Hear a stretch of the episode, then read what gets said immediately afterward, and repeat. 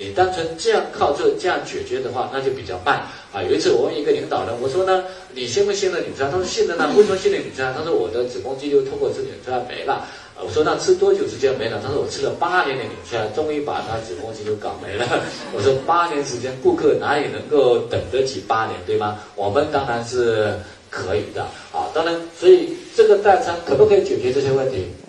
可以的，因为只要肝脏功能一修复，这些问题都能够解决了。但是呢，如果呢已经有这些症状的出现呢，这样解决速度比较慢，所以你要快一点解决的话，当然就可以加一些我们的一些草本植物进行什么调理的，对吗？OK，所以我们讲，比如说痛风，痛得很厉害，痛得很厉害，很多人就要去吃什么激素和什么。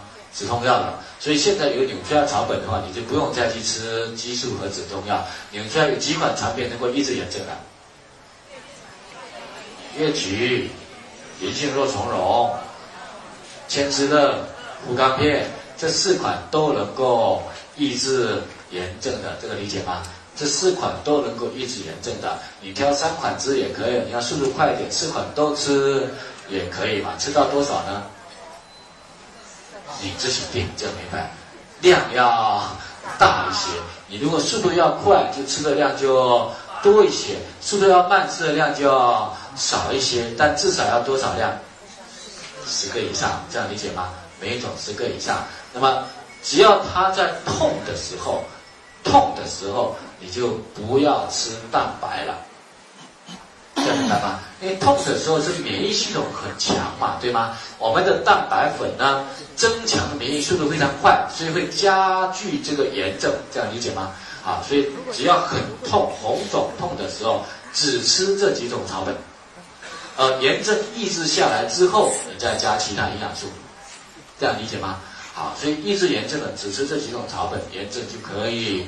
抑制下来，既抑制炎症，又不不会对肝肝呢损伤，又能够增强免疫，这个理解吗？OK，所以这几款草本的抑制啊，有一次我在做那个十二以上的培训，刚好有一个领导也是红的，整个绞盘全部红了。那我说你要快还是慢？他说快。那我说那就四种，每一种一天二十克都吃啊。那一般吃个三天到五天，全部消肿，整个绞盘都变正常的，所以它速度非常的。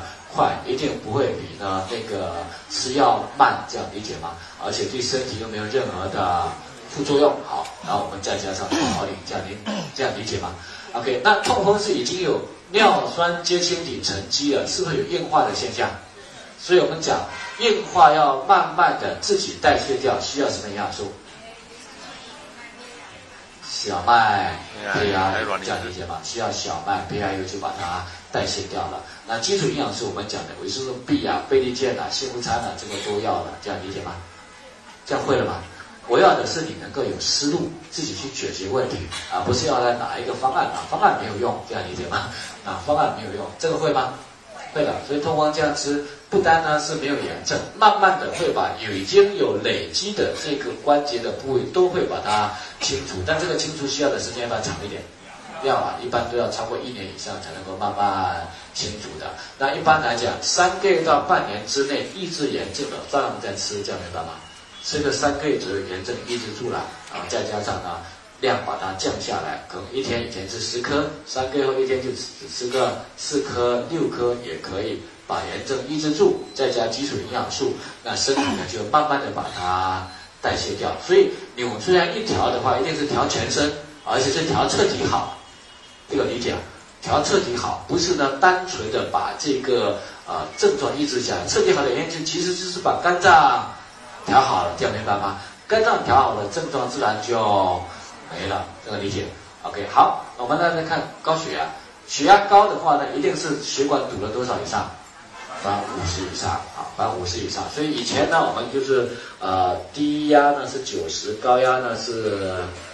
一百四哈，一百三、一百四，这样九十到一百三，以前是这个样子的，对吗？啊，现在呢，这个标准又下降了，八十到一百二超过就叫做高血压了。今年刚出来的，但不管怎么样，无非就是血管堵了百分之五十，还是血管堵了百分之四十嘛，是吧？OK，所以真正的高血压，我们要的是要把血管给它清理掉，而不是要降压，这个理解吗？理解好。所以呢。只要要清除血管的话，我们知道血管壁为什么会沉积下来呢？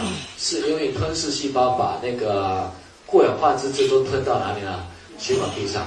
那血管壁上很多的吞噬细胞，很多那个过氧化脂质一累一沉积下来之后，身体免疫系统会不会发现这边的脏东西毒素多还是少？很多啊。所以呢，同样的身体要启动什么机制呢？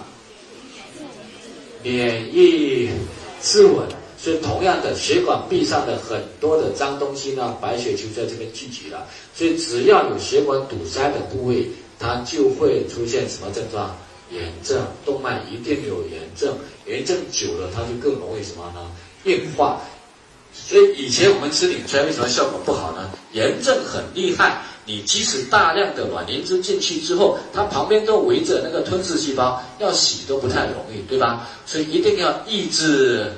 炎症啊，抑制血管的炎症，其实不单是抑制于血管炎症，全身炎症是都抑制住了啊。所以抑制炎症要什么东西？草本用什么？草本。叶菊、银杏肉苁蓉、香蒜片没有，香蒜片只能够去抑制细菌病毒的炎症，对吗？先吃的越橘、银杏肉苁蓉。不刚才我们讲，只要是高血压的人，你就不要开了，这样明白吗？有可能会引起血压高，因为甘草酸呢会储钠排钾，所以我们只用什么三个千之乐、叶菊和银杏肉苁蓉，给它抑制。炎症啊，一天几个呢？根据你的血压高低呢，自己看啊，自己看。那你要把它抑制住呢，就一般都要十个以上，这样理解吗？啊，一般你可以三餐一餐三个，三三三或者三三五。一般我喜欢用三三五，晚餐这一餐的量要大一些哈，所以一般就用三三五。这个就把炎症抑制住了，对吧？炎症抑制完之后，我们要清洗什么？